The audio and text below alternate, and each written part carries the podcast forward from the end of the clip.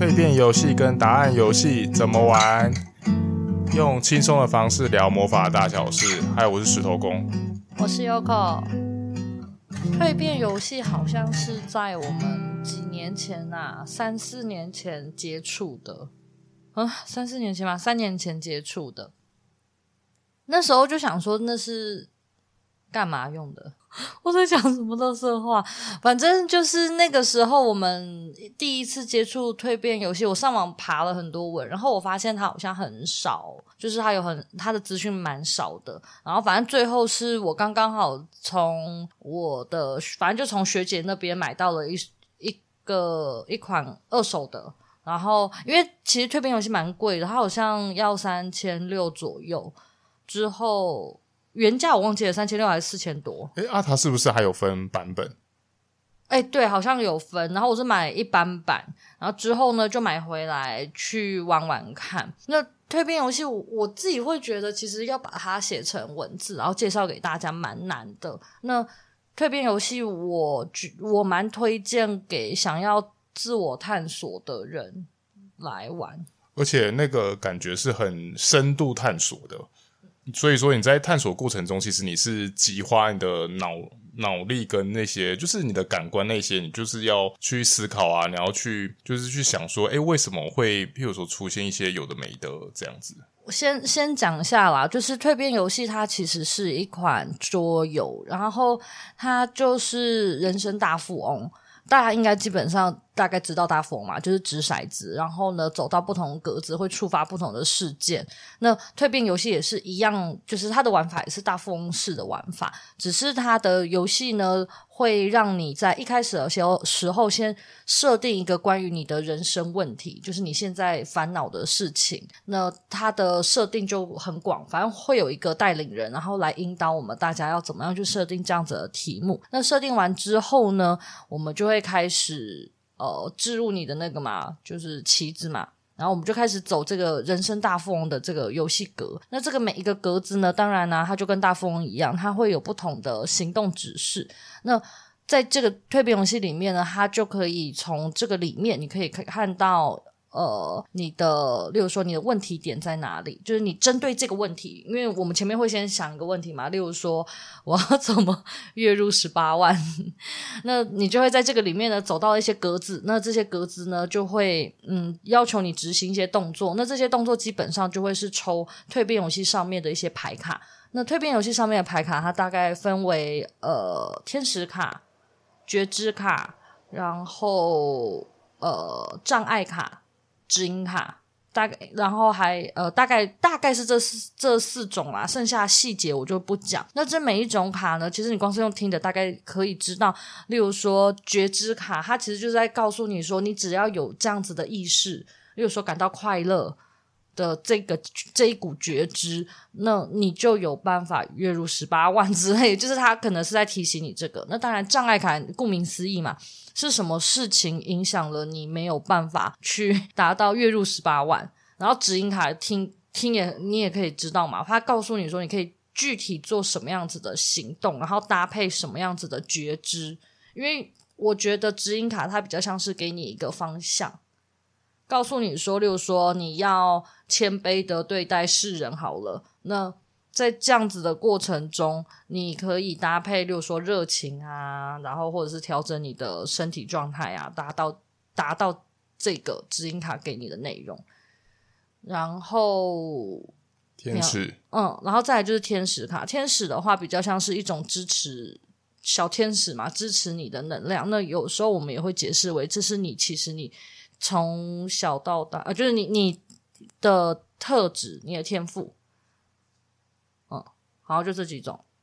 然后再来就是蜕变游戏，它基本上啊会分为，就是你在玩这个桌游的时候，那什么叫做过关呢？因为你看大富翁就是最有钱嘛，然后剩下的人都破产了嘛，那就过关了。那蜕变游戏它的过关条件呢，其实就是你要总共它总共会有四个游戏版本，会有身身体板板、情绪板板、心智跟灵性。那每一个板板呢，它都有一些，就是它有一个特定的过关条件。那只要你在这个人生大风格里面呢，走走着走着，把破关条件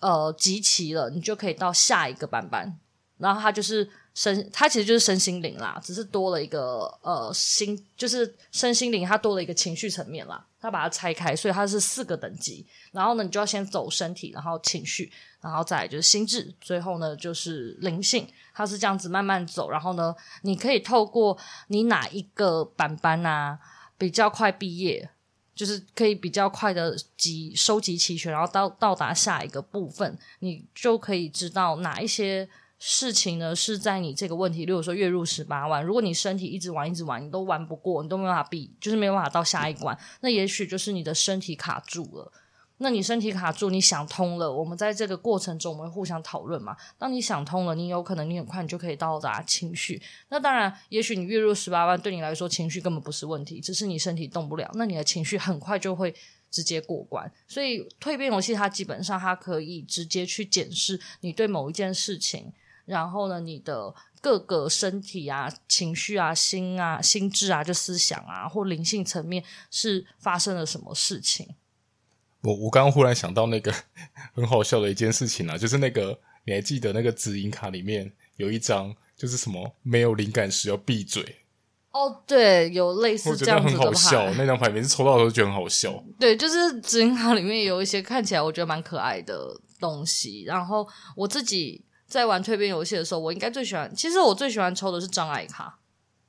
就等于说，你就是要看，反正你就这件事，你要去月入十八万这件事情呢，你到底会遇到什么障碍？按总是要去突破这些障碍，你才有办法往前进的概念吧？嗯，对，就是因为障碍，它有时候，例如说在情绪层层级，你遇到一个这样子的障碍，你大概就会知道说，原来我没有办法达到这件事情，是我的情绪某个，就是就是这是我情绪的卡点。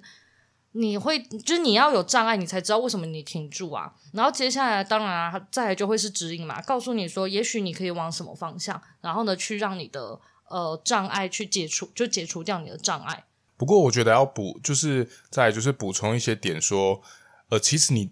在这款游戏中啊，你不见得一定是能够毕业的哦。你有可能忽然就是或或许你现在在涉入这个议，在思考这几个议题的时候呢，你可能会遇到。嗯，你可能能力，或许你能力还不够，又或者是其实你根本就还没有决定好要面对这件事情，所以它其实，在过程中呢，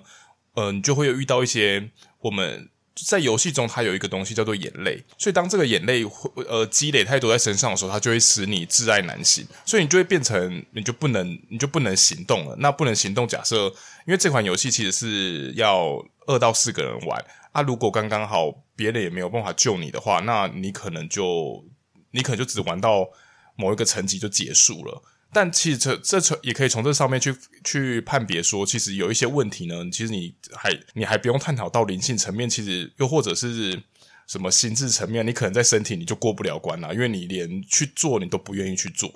嗯，他。它可以探讨的东西真的还蛮多的啦。除了这个之外呢，当然，因为这些格子就是那个格子，因为我都没有告诉你们里面内容什么嘛。但是你可以透过这个格子啊，来知道这个人的特性是什么。因为里面有一些格子是帮助别人的，然后有一些格子呢，就是团体团体一起行动的。所以你可以透过你直出的呃格子，就是你一直重复有没有一直重复踩到某一种格子，那它有可能就是在暗示你有这样子的特性。我分享就是我上次，就是我有一个朋友，他就是那个没有毕业的，他没有毕业是。他很可爱，他诶，他最后他最后应该是没有毕业。反正他就是在前面的时候，他总是可以踩到那个帮助别人的格子，然后呢，他总是在帮助大家消除对方的眼泪。然后，但是他自己身上就是眼泪很多，可是我们真的没有人抽，就是知道。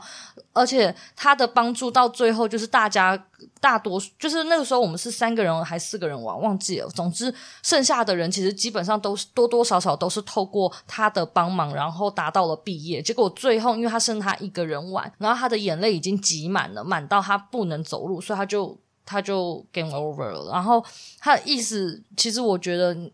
如果你发生像这样的事情，其实应该是要反思一件事情，就是你虽然拥有一个就是热心助人的一个特质，但是你却忘了你也要照顾你自己，就是你必须得先回来。协助你自己，你看你帮了大家，大家都毕业了，那剩下你一个人在这里，然后没有人可以帮到你。我觉得这个就是他过度付出的一个部分。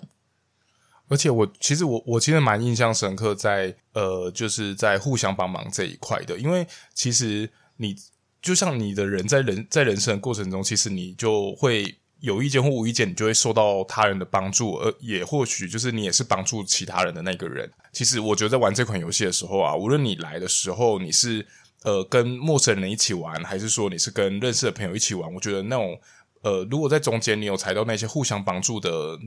的这些关卡的话，其实我觉得都是一个蛮有趣的体验。那你记得你每一次都会送大家四颗眼泪吗？有，我有记得啊。那你有想过这是什么原因吗？嗯，我乱讲的啦，你是。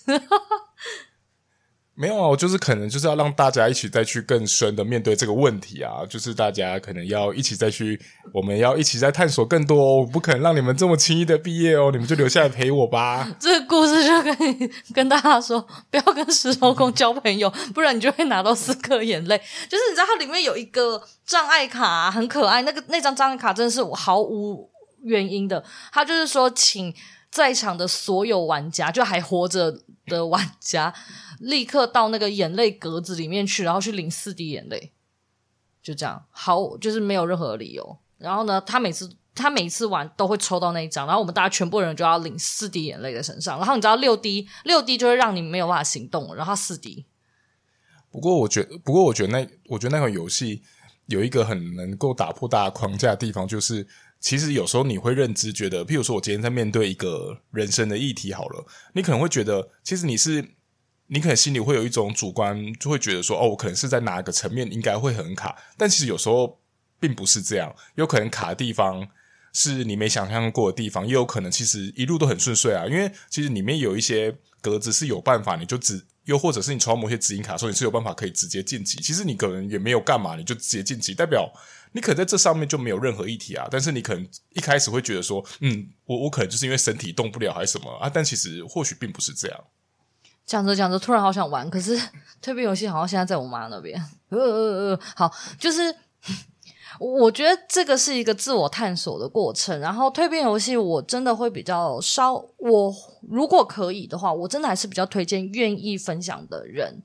来玩这一款游戏，因为它其实蜕变游戏啊，我们。二到四个玩家的主题是可以设定不一样的，他其实就是在跟你说啊，我们人啊这一生啊走在路上的时候，我们每一个人都有自己的烦恼，然后呢，我们在这样子的烦恼过程中呢，也许会透过身边的不经意的，例如说一个朋友或者是一个同事、陌生人，或者是你的家人，然后他可能也在经历了他自己的议题，就是我们的烦恼都不一样，可是却是在彼此可能分享。自己的困扰的时候，找到了某一个解答，然后或者是我在呃，我听到了你的问题，然后我可以给予你一些过往的经验，或者是我的烦恼刚刚好，其实跟你的议题可能有一些东西是不谋而合的，这种感觉，就是我觉得蜕变游戏真的蛮推荐，当你今天真的有一个困扰的时候，然后你可以找朋友，如果你要呃。呃嗯，当然啊，如果你越愿意分享是越好的，所以呢，你要找的朋友就是你愿意把你心里面可能你有一些想法，你愿意说出来的朋友，然后或者是你就是找陌生人，反正陌生人彼此都不认识嘛，那可以就是互相分享一些经验。只是当你越，我觉得当你越愿意分享的时候，我觉得蜕变游戏的那个呃收益吧，就是我收获，我觉得会更高。然后如果你真的也不知道。那身边就是你知道吗？其他玩的玩家，他愿意跟你分享他的感受的话，其实我觉得，也许你也可以看到一个新的观点。只是蜕变游戏玩起来就会真的会蛮，我就会比较累一点。那它非常适合自我探索型的朋友，因为蜕变游戏这一类啊，其实虽然会有一个带领人嘛，可是我都会觉得带领人只是一个简单的引导。那如果你都是那种喜欢听老师或听某个占卜师，或者是听某一个专业的权威人士，呃，来检视你的状态或解读你的状态的话，我觉得蜕变游戏可能就会比较不适合你，因为它其实要的是你自己。当你抽到这张牌，你的感受是什么？你的感受才是最重要的。那那个带领者只是引导你，真的在你毫无头绪的时候问你说你要不要往这个方向想想看。所以他最主要真的是走一个自我探索型。不过我觉得只要凡是玩这个桌游啊，就都会遇到有一些人，就是我就是急着想毕业，然后用头脑在玩这款游戏，我觉得很好笑。哦，对，因为他每一关他一定有一些毕业的条件，我们可能会在一开始告诉你说，你这样子的话是就是你的毕业条件是什么？那有一些人就会为了想要当第一名，然后去做这件，就是想要试着去呃用头脑去毕业。不过这个东西也蛮有趣的，你可以去反思一件事啊，你为什么就是急着要拿第一名？这是一个探索型的游戏，那是不是或许？对你来说，你更你更喜欢的是跟别人竞争，而且有时候就是反反而是这样，就是你越想要毕业，结果你就越没有办法毕业，因为你的课题就是没办法解决，它就是让你卡在那里啊。嗯，然后这个是蜕变游戏，然后再来就是跟你们分享我们前一阵。前一阵子，前几天就是反正朋友来，然后他带了一款答案游戏来给我们玩。那答案游戏跟蜕变游戏非常的相像，但是我自己会觉得答案游戏可能比较好入门，比较好入手，因为它玩起来更直观。蜕变游戏的话，真的需要花很长的时间，慢慢的去咀嚼。呃，这个里面的，例如说觉知代币，它带给你的含义是什么？然后呢，比较需要这样去思考。玩起来，蜕变游戏玩起来可能要三四个小时，甚至五个小时也是有可能的。但答案游戏基本上一场大概是二到三小时。那它的玩法，答案游戏的玩法跟蜕变游戏的玩法是蛮相近的，一样，你也去想了一个关于你的问题。那当然，这些问题都是这样子的。如果你的问题越聚焦的话，你可以越得到一个再更精确的答案。那如果是一个很广广义的，你的答案就当然就会比较广泛一点。那看个人喜欢什么样子，然后再来就是答案游戏，因为我其实只是就是朋友带我玩嘛，所以我不是真的有去研究它。不过就朋友的说法呢，基本上答案游戏呢，呃，它跟蜕变游戏很像。蜕变游戏是玩四个等级嘛，就是身身体、情绪、心智、灵性，然后你要这四个都毕业，就都破关，你才等于说这个问题整个毕业。嗯，我的猫刚刚站上来，然后踩了我们的呃，踩了我的电脑，所以我不知道这一集的声音最后听起来会变成什么样子。好，总之呢，总之接下来呢，帽子直接打乱我诶。好，接下来就是除了呃，我刚刚讲了什么？你有印象吗？好，答案游戏。蜕变游戏是四个等级，然后毕业。答案游戏的话，它带领我们的方式是身心灵三个层级，一样也有一些毕业的，就是过关到下一层的条件。然后这三个玩完之后，他们基本答案游戏的带领他的方式是在毕业之后呢，才去整理你拿到的牌卡。然后我们是在最后的时候才一起来讨论你为什么选择了这些牌卡。然后呢，它怎么呼应到你的问题上面？蜕变游戏比较像是一路这样子探讨上去，答案游戏比较像是我们先稍微的观察一下你都拿到了什么，然后呢，你在这个人生大富翁过程中，你执行了哪一些行动，然后最后我们再来讨论。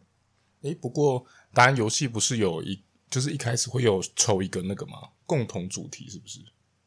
对啊。然后，不过这个好像是蜕变游戏就没有的。蜕变游戏没有，蜕变游戏是你的守护天使，就是蜕变游戏在一开始会抽一张关于你今天这个主题，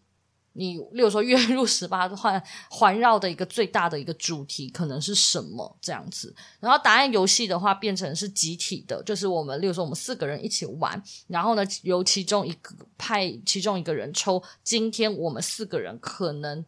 虽然我们的题目不一样，但是也许我们面临到的一个主题、一个核心是什么？是这样子。然后玩起来其实差不多。然后呃，再就是答案游戏，它比较特别一点，是因为它是融合了塔罗牌，所以我会觉得，如果你的带领人认识塔罗牌的话，可能再接起来的东西会比较丰富一些。不过当然，你看不懂塔罗牌，你也还是可以玩答案游戏，因为它的那个牌卡上面都会有一些关键字，你就看那些关键字就好了。所以其实我觉得答案游戏玩起来，老实说比较简单。如果你是思考障碍者，你玩答案游戏比较适合，因为蜕变游戏里面的一些觉知的部分真的太深了，你可能会看不懂，没办法串联。但答案游戏的字比较多，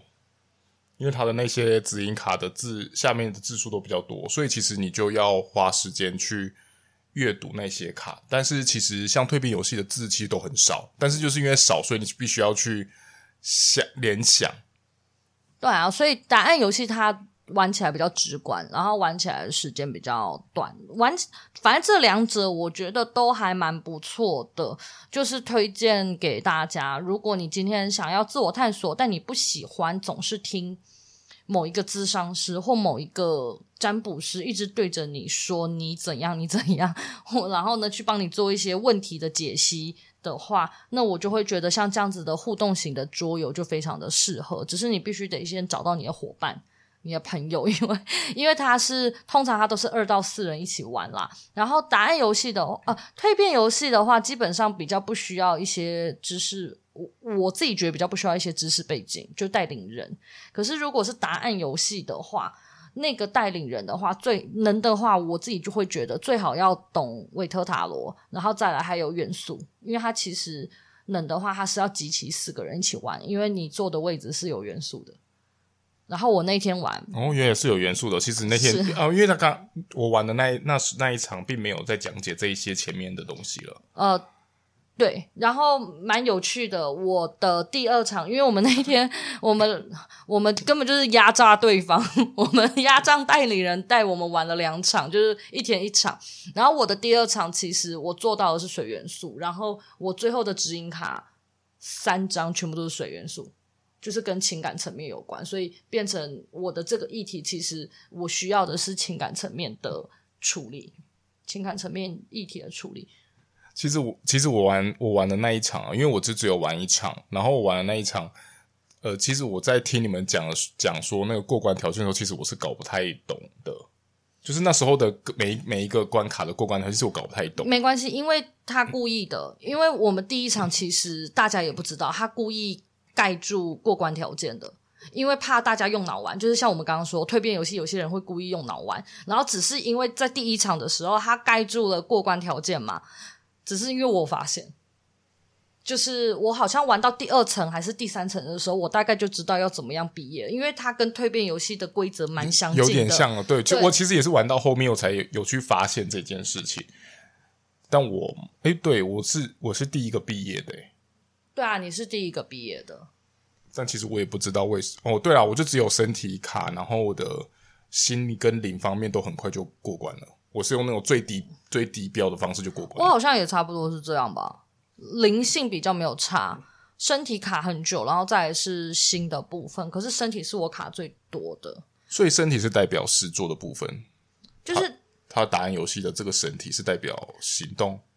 对啊，呃，它其实跟蜕变游戏非常的相近，只是蜕变游戏把心的部分拆成情绪跟心智，然后呢，答案游戏就是身心灵，然后身体当然我们也会说代表物质层面嘛，嗯，然后跟你愿不愿意行动嘛，所以它是这样子，然后心灵一定就会是比较情绪情绪的，跟你的呃，对啊，情感跟心智，我觉得就会是在心的部分，然后灵就灵性嘛，灵性就灵魂的部分。你的你的灵性有没有做好准备，或者是你的灵性卡？嗯，我觉得灵性它很难理解。我觉得先用，虽然它不完全是，但我觉得可以先把它归类成潜意识，这样比较快。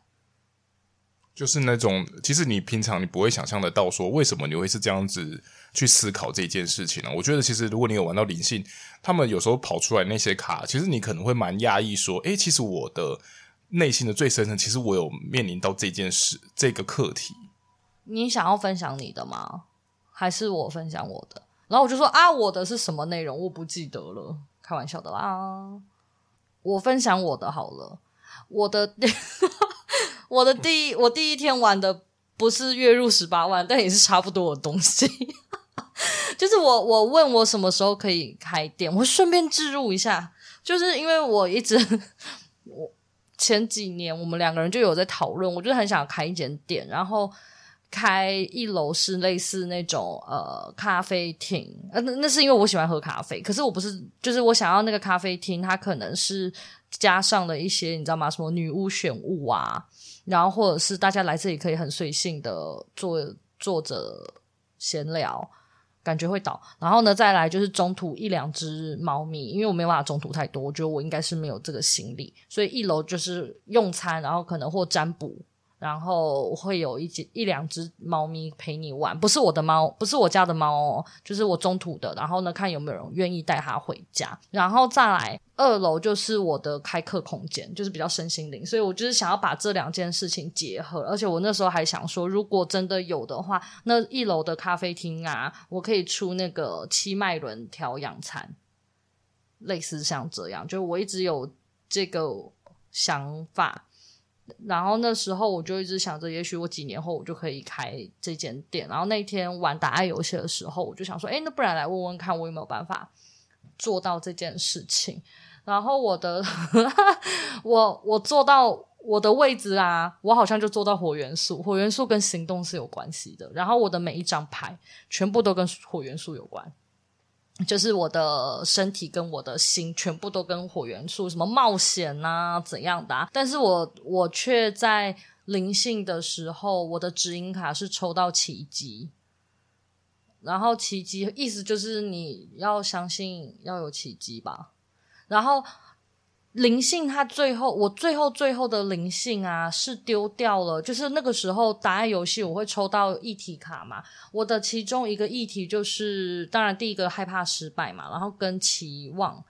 就是那个期望，我觉得很像是我可能对这件事情有所期望，然后或者是我觉得如果我今天说了现在这件事情，大家对我会有所期望。那如果在这样子期望太高的状态下，我失败了怎么办？就会又回到害怕失败。然后我的灵性就卡在卡在这边，然后最后呢，就会有一张咕咕咕卡，放手啊，就是告诉你哪一件事情你应该要放下它的。然后我放下了那个，就是我那时候选的，我放下了期望，因为我觉得好像我不应该去追求啊，就是你知道吗？没有期待就没有失望啦。我那时候有点悲观，然后或者是说，我觉得我不应该要去。遵从别人的期望值嘛？如果你不期，就是我只要不看的话，我就不用害怕失败啦。我那时候是这样想，然后最后我又抽到一张议题卡，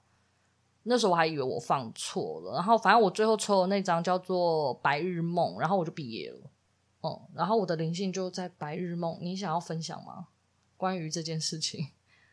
就是带领人就跟我说，你要不要想一下，你为什么在灵性的时候丢掉期望来了白日梦，然后你就毕业了？所以代表就是你要去做白日梦这件事情嘛，又勇于做白日梦。对，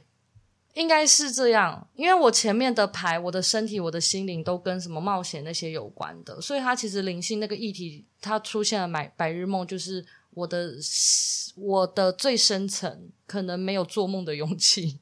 我我知道，就是那种人类图那种人生角色哦。二爻可能对于这个世界，对于这个准则，就是有会有一股美好跟理想，但是问题是到最后是落于身体，落于五爻，所以我就只好用实际的务实，不行，我没办法做梦，因为做梦牵扯到太多实际的问题。对，可是我觉得答案游戏啊，或蜕变游戏啊，这些东西它很棒的地方就是在啊，很棒的地方，呃，就是在我发现呢、我那时候进入一个盲点。你刚刚你看到你们每一个人都会觉得说，那意思是不是就是叫我要做白日梦？然后你知道我那个时候多负面吗？我那时候抽到白日梦的时候，你知道我第一个想法是什么吗？是不是叫我不要做白日梦？呃，就是我那个时候的感受是，我前面呢，他都叫我动起来，叫我冒险，然后叫我呃迈出下一步，然后我最后灵性叫做。白日梦，那是不是意思就是说我整天都在做白日梦，我的灵性整天都在做梦，却身体也都没有想要动？你看我这个人多么的悲观呢、啊？哦，原来是有这样子，因为其实第一天的时候我并没有在旁边跟他们一起玩，所以其实我不太知道。嗯，可是因为我是第一个毕业的人，所以其实我在旁边想了很久，说做白日梦，他现在是不是是不是叫我不要再做白日梦了？我是不是整天都做白日梦？我应该就直接干脆就做起来，就就是你知道，就动起来就好了，不要再做梦了。我那时候一直在想说，是不是这个样子？哎，然后可是你看，你跟带领人啊说的话，全部都是一样的，就是要勇，就是你放下大家的期待值嘛，放下这些现实，然后你就是去做梦，你才有办法。有奇迹，对啊，因为这样子连起来的话，因为如果你是有背含大，就是有背负着大家的期待的话，你是没有办法做白日梦的，因为大家不会就是期待你说哦，你就一直去做白日梦，不太可能啊。这样子联想起来其实不太直观。好啊，反正你看，我觉得 玩游戏当然不错的是，你你打游戏或蜕变游戏，我觉得很棒的地方在你会去思考嘛。然后呢，你思考，你一定会有一些盲点或一些误区，然后就会有人跟你说，也许他应该是这个样子，你才会知道说，哦，原来我从以前到现在，我的思考模式，我的旧有模式，一直都卡在某一些过不去的地方，然后我就钻牛角尖之类的。但但其实这些东西都没有绝对的对错啊，只是有时候你跟别人这样一起在探讨的过程中，其实你会听到很多。不同面向的看法跟思考，就是其实就算呃你是跟你最亲近的朋友玩，其实他你也可能会在他探索人生的过程中呢，然后你会发现说，诶，其实他有你没有发现过的另外一面，又或者是他其实讲的某些话，诶，其实蛮深深的会触动到你的。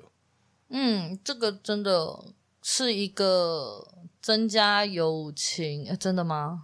好害怕哦！有一小船会反复哦，会反复。我们来问一个什么友情考验的问题，然后就直接当场翻脸哦，好可怕哦！我乱讲，我不知道会不会这样，好可怕哦。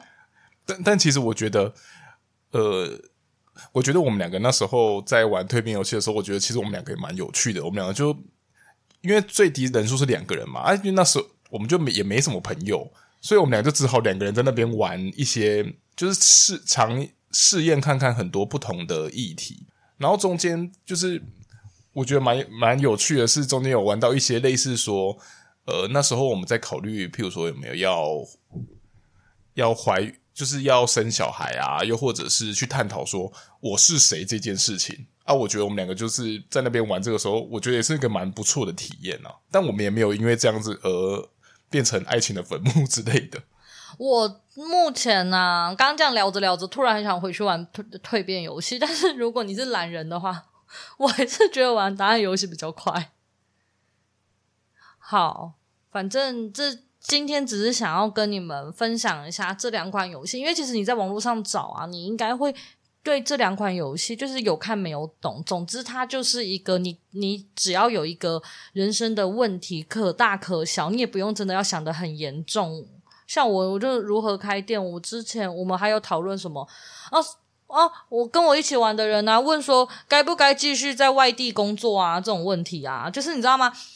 这么小的事情都可以问，所以其实我觉得不用想得太复杂。尤其是有的时候一些小小的事情，也你可能会发现哦，原来这么小的事情也可以带出你在思考上面的性格等等的。所以我觉得蜕变游戏、答案游戏。都很值得去体验一次看看。如果你真的很想要探索你自己的话，然后如果你不想要时间太长，让太烧脑的话，那你可以选答案游戏。然后如果你是真的很想要再更全面一点点、深度的探讨的话，那你就可以选择蜕变游戏。然后我一样还是会比较推荐，嗯，你们可以自己买来玩，但是那我就会建议你最好找一个有脑的人来陪你们玩。讲这种话是不是在？我这样是，我应该没有挑衅到任何人吧？只是因为它里面有一些东西需要一些做一些联想啦，所以呢，我真的会觉得，如果你们没有找一些带领人的话呢，你最好蜕变游戏不需要，嗯，不需要有那个什么神秘学的基础，可是它可能必须得要有串联、串联跟想象力的一些基础，跟可以引导的能力在，那你就可以自己去租来或买来玩。然后就这样子。如果你们要玩答案游戏的话，然后你们在南部的话，也可以跟我说，因为我不在，我不在南部，但我可以帮你推荐。我在中部。对啊，啊，如果你们真的在在中部地区，你们想要玩的话，其实你们也可以考虑来找我们啊。就大概就是这样。我们目前手上有蜕变游戏，然后如果你们想玩答案游戏的话，请你们揪团，然后呢，揪到一定的金额之后呢，我就可以买答案游戏。我就可以买答案游戏然后跟你们一起玩。好我们诶如果你们真的有兴趣的话可以私信我们。嗯。对。好那就是这样子了。今天先到这里喽拜拜。